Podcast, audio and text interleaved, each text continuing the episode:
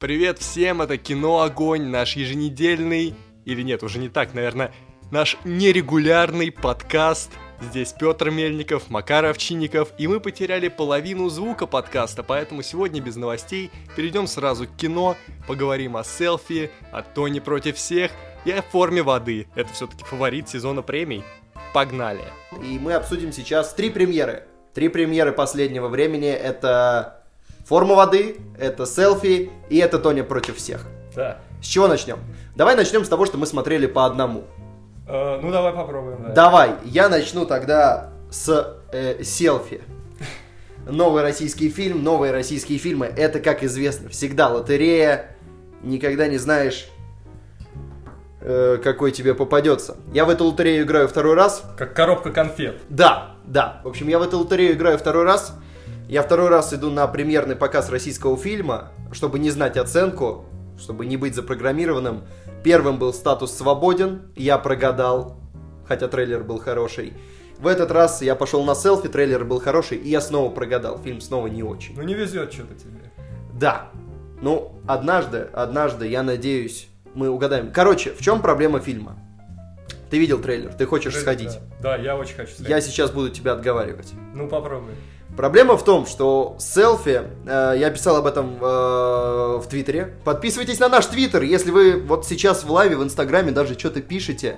Почему вы не подписаны на наш, на наш Твиттер? Да. Мы, мы, мы пишем туда какие-то интересные вещи. Давайте наберем там хотя бы 100 человек. Пишем раз в месяц, поэтому не подписывайтесь. Да, в этом есть логика. Окей, в общем, э, в чем проблема фильма «Селфи»?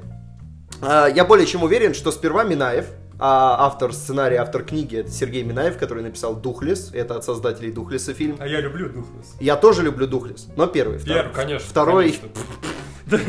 Вот э, селфи, кстати, ближе ко второму Духлесу по духу. О, нет. То есть это тоже фильм, который претендует на серьезность, но его можно смотреть максимум как комедию.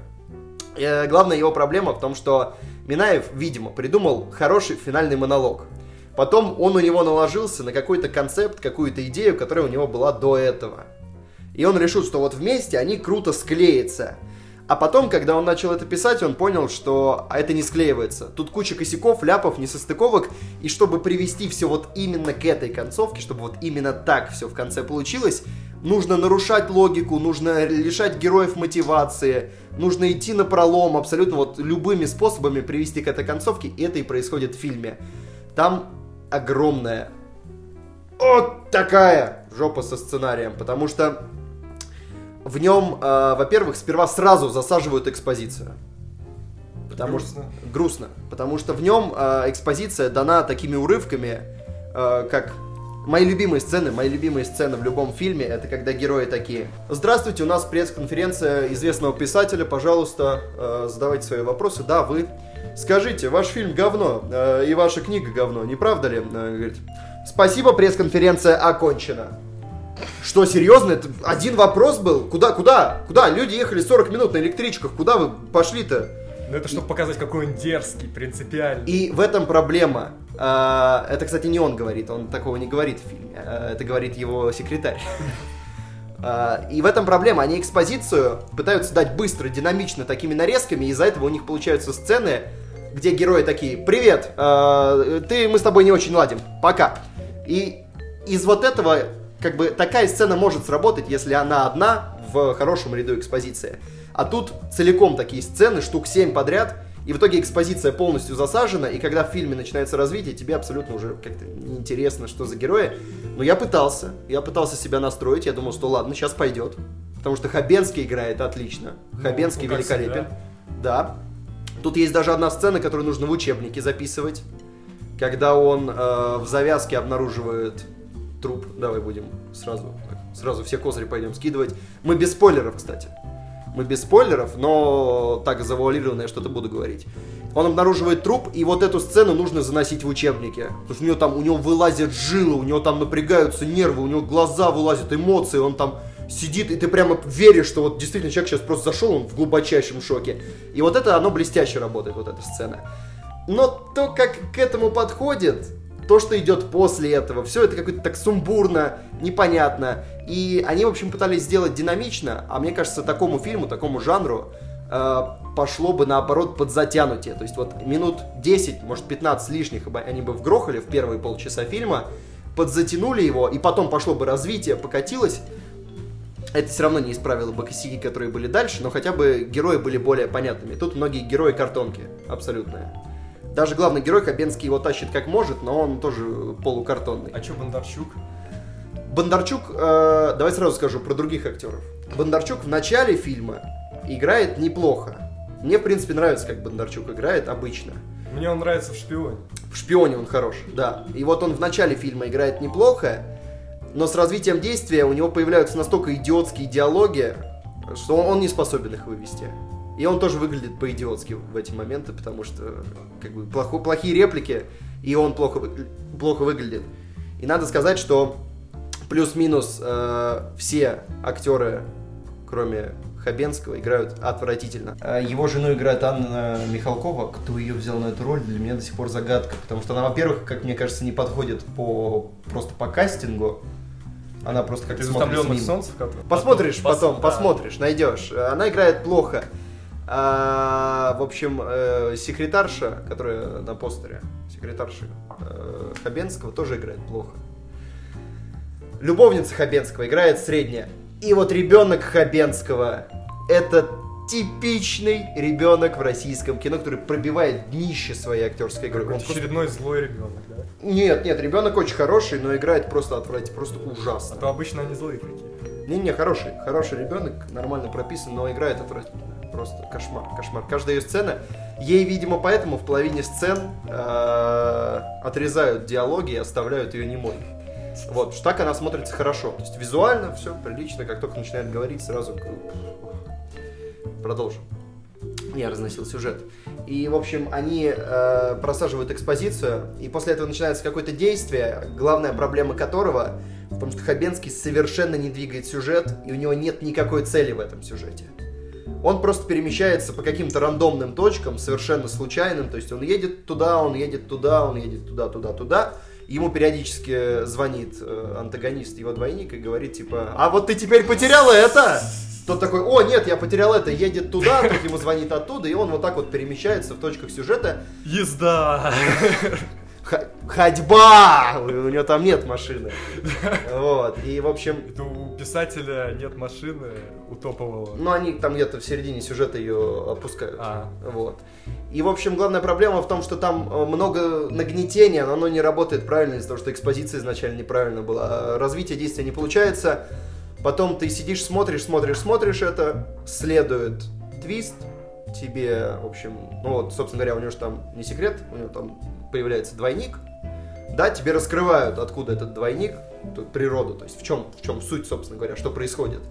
Да, и вот после этого это скатывается в какой-то абсурд, просто, просто кошмар. Вот, и с этого момента сюжет начинает терять всякую связь с логикой и смыслом, там начинаются... Там появляются куски из дизлайка Руминова, да, там он его зарубил, вот это закадровое объяснение того, что не могло произойти. Там все это присугубляется плохой актерской игрой, кроме Хабенского. Все это усугубляется моментами из фильмов Невского, вроде «Я знаю короткую дорогу, короткую дорогу куда?». То есть там есть сцена, где... Это спойлер, хорошо, не будем. В общем, там есть сцена абсолютно идиотская э, с погоней. Ты когда посмотришь, поймешь почему-то. Как громко сейчас постучал. Вот. И... Вот, и в общем, эм, фильм форсированно идет к развязке. То есть ты просто видишь, что произойдет, но при этом он умудряется все пороть и пороть и пороть и пороть и пороть новые глупости. И к концу, когда ты доходишь до финального монолога, который, в общем-то, имеет право на существование, он интересный, но ты уже все, это уже, это неспособен, это невывозимо, количество логических ляпов, это просто кошмар. Че атмосфера? атмосфера блестящая, потому что вот те, кто делали картинку, те, кто делали саундтрек, они красавцы. Там есть только один момент с саундтреком, когда они один, это, это даже не один в один, это я так понимаю, что это трек из исчезнувшей. Это трек из исче- они, короче, в одном моменте вставляют э, композиторский саундтрек из исчезнувшей. Вот, потому что у меня саундтрек исчезнувший один из любимых, я его частенько переслушиваю, когда пишу что-то. И я знаю наизусть все эти мелодии. Меня не провести. Это была она. И вот мне единственное, что интересно, они заплатили авторские. Ну, заплатили, окей, используйте, никаких проблем. Мне почему-то кажется, что они просто ее украли и не заплатили, так тихо ее пустили, она там очень тихо играет. Но это она, это она. Я даже, если напрягусь, могу назвать название трека, но не буду. М. Давай по оценкам. Сюжет. Сюжет, э, давай начнем не с сюжета, давай скажу, атмосфера 10, 10 из 10, потому что блестящая. Главная проблема в том, что я очень хотел мистики от фильма. Вот. И э, больше, давай так скажу, больше мистики от фильма. Вот, э, поэтому атмосфера 10, очень хорошо все. Картинка, муа. потом я вспоминал картинку, я понимаю до сих пор, что это вышка. Это для российского кино, это очень круто. Ну, сейчас с картинкой вообще И хорошо. она в российском нагнетает. Э, да, выправляются ребята. В общем, клипы научились снимать, переносят это на фильмы, вот, а сюжет не могут перенести. В общем, атмосфера 10, актеры Хабенский 10, стремящиеся в 11, очень хорош. Все, что связано, у него есть моменты, в трейлере есть один такой момент, когда он ломает четвертую стену. То есть ты сидишь, сидишь, а потом он делает вот так. И вот в эти моменты, там есть несколько таких моментов, и в один из, из этих моментов ты прям такой... Сердце. Это, это, это, Тебе не хочется покоя. да, это очень круто выглядит. То есть вот это, это восхитительно выглядит в контексте, и Хабенский это отыгрывает блестяще. И образ чувствуется, все, шикарно. Хабенский очень хорош. Все остальные актеры, ну, типа 5, вот какой-то такой уровень, то есть общий он 7,5 получается, да, за актеров. Вот Хабенский и остальные его так вот туда ру- рухнули в пропасть вместе с ним. И сюжет, я думаю, где-то от двух до четырех такая. То есть три, ну три, давай три. Хорошая оценка и общий балл э, 5. О, Потому что как, как бы Хабенский с атмосферой не старались, сюжет это, это, это, это как комедия, как комедия пойдет. Как серьезный фильм нет.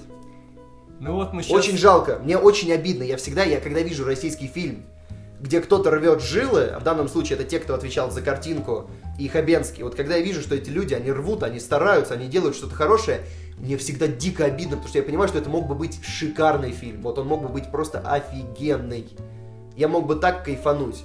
Только нужно было вырезать вот эти ляпы, несоответствия, поправить, развязку сделать другую совершенно. Вот, потому что финальная развязка, вот прям совсем-совсем финальная, это просто клоунада. Вот, и в общем, Ну вот у меня такая же ситуация. Я пошел на фильм, который у меня был в приоритете, вот из тех четырех, которые выходят на этой неделе. Это Тоня против всех.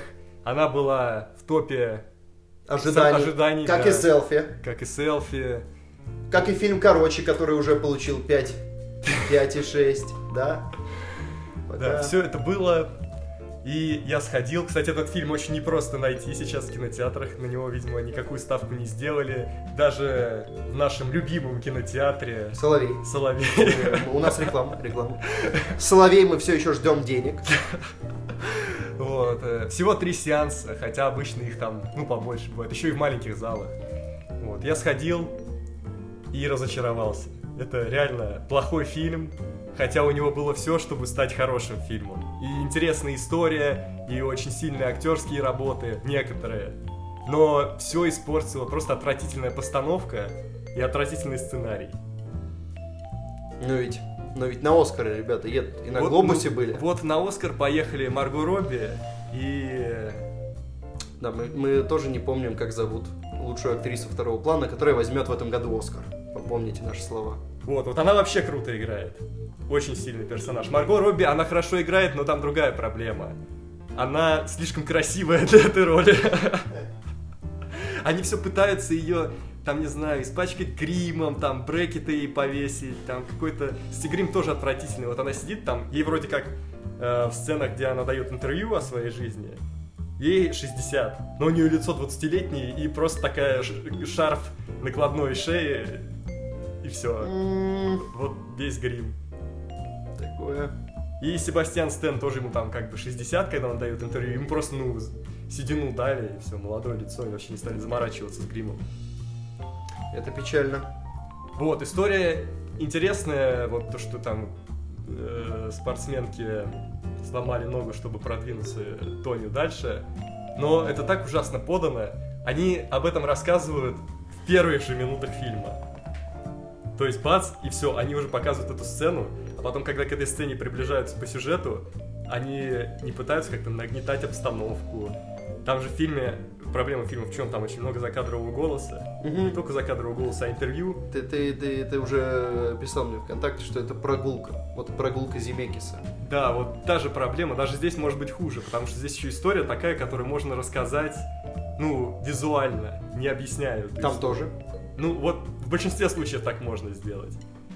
Вот, это история, которую можно рассказать, и если бы они, ну, визуально, если бы они рассказывали ее визуально, а не пересказывали персонажами, то она была бы гораздо эмоциональней, напряженней, было бы больше саспенса. И в итоге, когда они приближаются к этому моменту, перелому, они все такие, вот, а дальше был этот случай. О, да, это случай, дальше случай, и все, и дальше, типа, начинает, э, начинается рассказ об этом.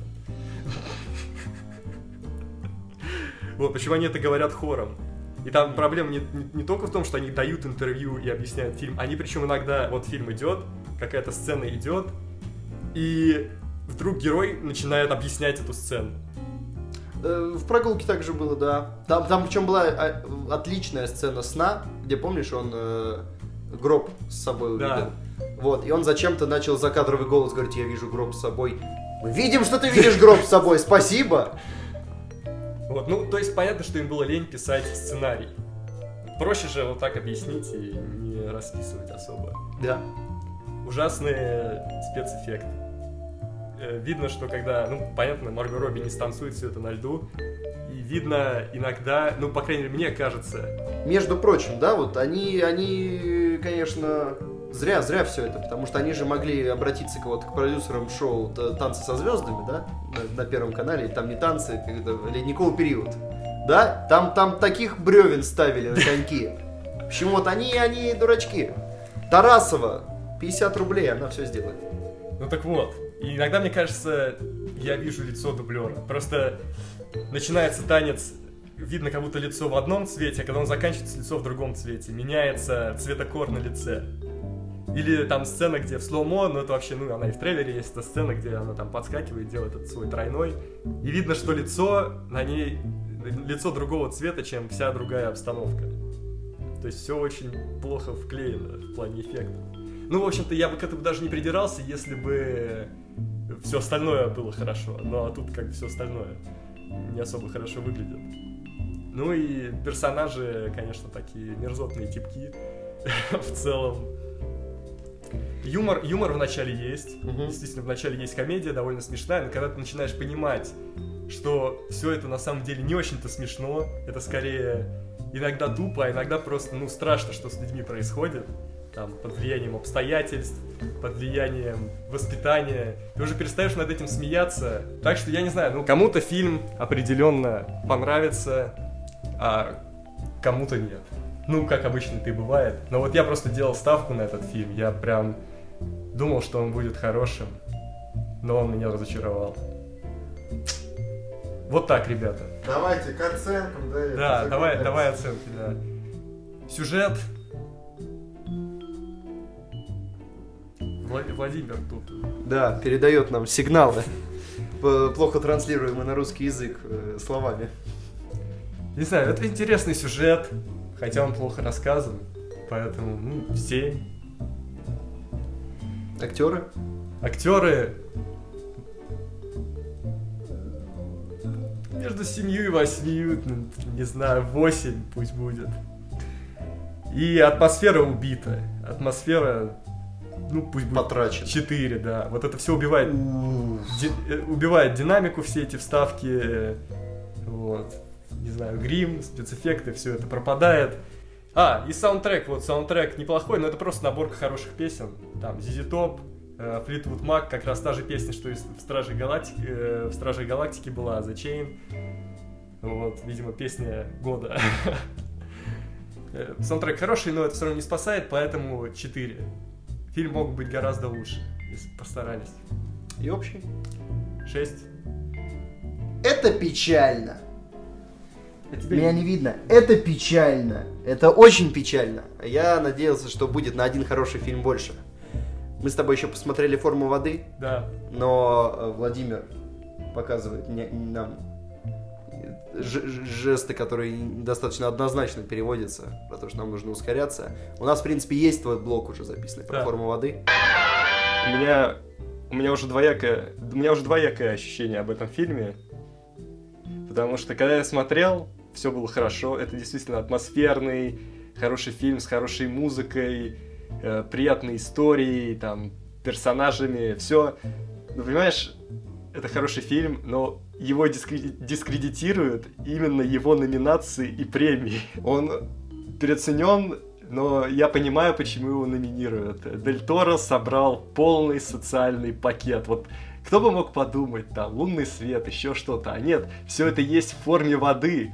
Просто, ну, может быть, чуть-чуть потоньше, потому что фильм не напрямую об этих всех темах, потому что в этом фильме есть и геи, проблема расовой дискриминации, и женщина главная героиня. То есть, знаешь, он собрал все пункты. Вот, а история при этом, вот, как правильно сравнивают э, с человеком амфибией Беляевой, мне кажется, человек амфибия дал бы фору сюжету формы воды. Поэтому вот тот же, я не знаю, даже предыдущий его фильм «Багровый пик», он и то, я бы сказал, по сюжету был бы посильнее. Потому что «Форма воды» — это вот как Владимир выражался в нашем разговоре, это заурядная история. То есть ничего, ничего нового, и все идеи, которые там есть, они все показаны в трейлере, и вот дальше этого они не уходят особо. То есть там история не развивается, не набирает обороты, и фантастика не становится глубже, и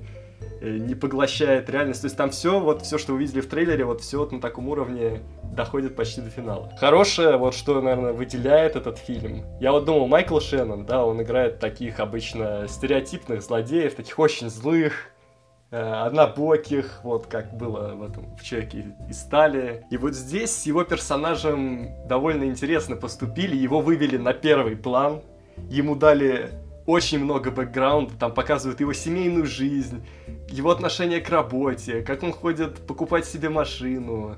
И, по сути, нам этим объясняет, почему он такой. То есть ему элементарно... Вот его амбиции не совпадают с его жизнью, и ему тесно вот в рамках своей жизни со своими амбициями, и поэтому вот он становится таким плохим человеком, по сути. Вот это было интересно. И в какой-то момент даже думаешь, а ведь он может стать хорошим в какой-то момент. Потому что и Дель Торо ему уделяет очень много времени. И, и наверное, даже как-то иронично с ним обходится. Это, наверное, самая интересная находка в фильме. Вот такой неординарный и очень редкий. Я не помню, когда так обходились с злодеем. Но вот здесь Дель Торо нашел какой-то новый подход к этому делу. Ну, вот саундтрек, да, мне кажется, саундтрек близко, потому что ну, мы можем болеть, конечно, за Циммера, но Циммер сделал все в своих рамках, а тут необычный подход, необычное сочетание, ну, как я уже говорил. Может, ну, вот, блин, не знаю, э, художник, постановщик. Есть такая номинация? Потому что здесь прикольно поработали с цветом. Вообще весь фильм зеленый, и что интересно, герои даже шутят на эту тему. Там вот одну историю расскажу, там Майкл Шеннон, он приходит покупать машину, и там стоит зеленая машина, и он говорит, блин, я не люблю зеленый, а ему продавец говорит, ну это бирюзовый. Он такой, а ну ладно, тогда беру. это вот, ну это прикольно. И кого же еще наградить-то? Ну сценарий точно нет. Все-таки Беляев. Это все Беляев. Уже было. Беляев и этот монстр из Хеллбоя. Хотя здесь э, он довольно забавный. Вот монстр, я забыл сказать про монстра он на грани, знаешь, такого, он на грани жуткого и умилительного. Хотя его, опять же, очень мало. Вот кто смотрел другие фильмы Дель Торо, которые не Хеллбой, там, ну, не его популярные фильмы, а какие-то его более артхаусные, типа Лабиринта Фавна или Хребтов Безумия, больше реальности, меньше вот этой фантастики, меньше фэнтези. И вот здесь то же самое. И вот, может быть, чего вот не хватает фэнтези. Вот хочется больше фэнтези, а он больше реальности дает. Что там еще? Ну, спецэффекты, не знаю. Режиссер, режиссера бы, ну, может быть, дал. Да, может быть, дал. Хотя, ну, вот, да, в обход, ну, ну, вот, да, режиссеру я бы дал. Ну, хотя бы даже за выслугу лет, так сказать. за те хорошие фильмы, которые он нам давал. Не дотягивает, но она вот может получить, видишь, он как хитро поступил с этим соцпакетом. Вот, он знал, на что надо притопить, куда надо притопить. А, и вот, ну, в завершение еще скажу очень хороший момент. Ближе к концу Дель Торо дает Ла Ленда. Это прям очень крутая сцена. Вы ее заметите, если пойдете. И в целом вообще фильм, я бы сказал, даже романтический. Можно идти парами. Это фильм больше о любви. Вот, поэтому, ну, все-таки можно смотреть. Э, посмотрите. По, по оценкам. Э, сюжет 7, атмосфера 9, актеры 9. Вот балл снижаю за Ричарда Дженкинса, который мне, да, который мне надоел. Общее 8. Давай я быстро скажу, что помимо того, что ты сказал, в подкасте здесь я вставлю сейчас наш блог, Окей. где ты наговаривал, я скажу, что мне понравился фильм, атмосфера, актеры, все круто. У меня даже нет претензий к Ричарду Дженкинсу. Мне кажется, что он на своем месте, он хорошо играет. Может быть, не прямо на Оскар, но хорошо играет. Но то, как этот фильм убойно следует всем, всем вот законам из книжечки, как получить Оскар, там, вставьте персонажа с социальными проблемами, там, одиночество, историческая эпоха, обязательно нужен персонаж гомосексуалист, обязательно нужен, э, не знаю, там, единственный, все, все мужчины в фильме злодеи, вот что меня раздражает. Там нет ни одного положительного мужского персонажа. Не, ну почему, который Не считая-? И русский, но русский предатель Да, да, да, своих. да, да, да, да, но, но Ричард Дженкинс э, гомосексуал, да, то есть э, он как бы, это другая история, его нельзя делать плохим, а все остальные мужчины плохие в фильме. Вот, э, даже этот агент КГБ, он предатель, по-хорошему. Ну да. То есть э, это фильм, который идеально попал вот во время, когда нужно вот было снять такое кино. При этом это не умаляет его художественных достоинств нисколько. Но каждый раз, когда ты чувствуешь вот это какое-то такое подванивание следованием закона вот э, социалочки, которая нужна сейчас повестка дня, вот каждый раз такой, а, ну фильм же хороший, ну что же вы делаете? Но, справедливости ради, я потом подумал про все это. Я вот подумал, например, э, персонаж Ричарда Дженкинса, он гей. Вот. Мог бы он не быть геем и остаться тем же персонажем. Я вот представил, что, например, у него не получается, там, вот он всю жизнь был одинок, потому что у него не получалось с девушками. И это не работает. Справедливости ради. Вот если его сделать таким персонажем, его одиночество не работает. Потому что тогда это проблема его характера. Ну, И того, что он, видимо, не может э, нормально общаться с людьми. ну, я, кстати, нормально Здесь, это здесь это историческая проблема. И это работает. То есть, в принципе, у меня вот к этому нет претензий. Но ты же до какого-то момента не знаешь, гей он или нет. Вот я, например, думал, ну просто, может, у него была когда-то жена или еще что-то.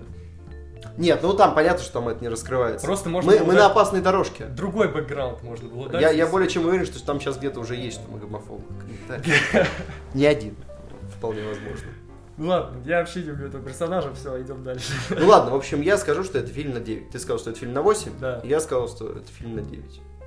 Хорошее кино. Хороший. Но я надеюсь, что три билборда будут тоже. Все, давай, завязывай. люди. Вы там попрощались? Давай попрощаемся, но песню мы уже поставили, саундтрек будет из формы воды. Все восхитительно. Макар, спасибо за этот лайв-подкаст, за эту прямую трансляцию в Инстаграме, спонтанную. Пока. Пока.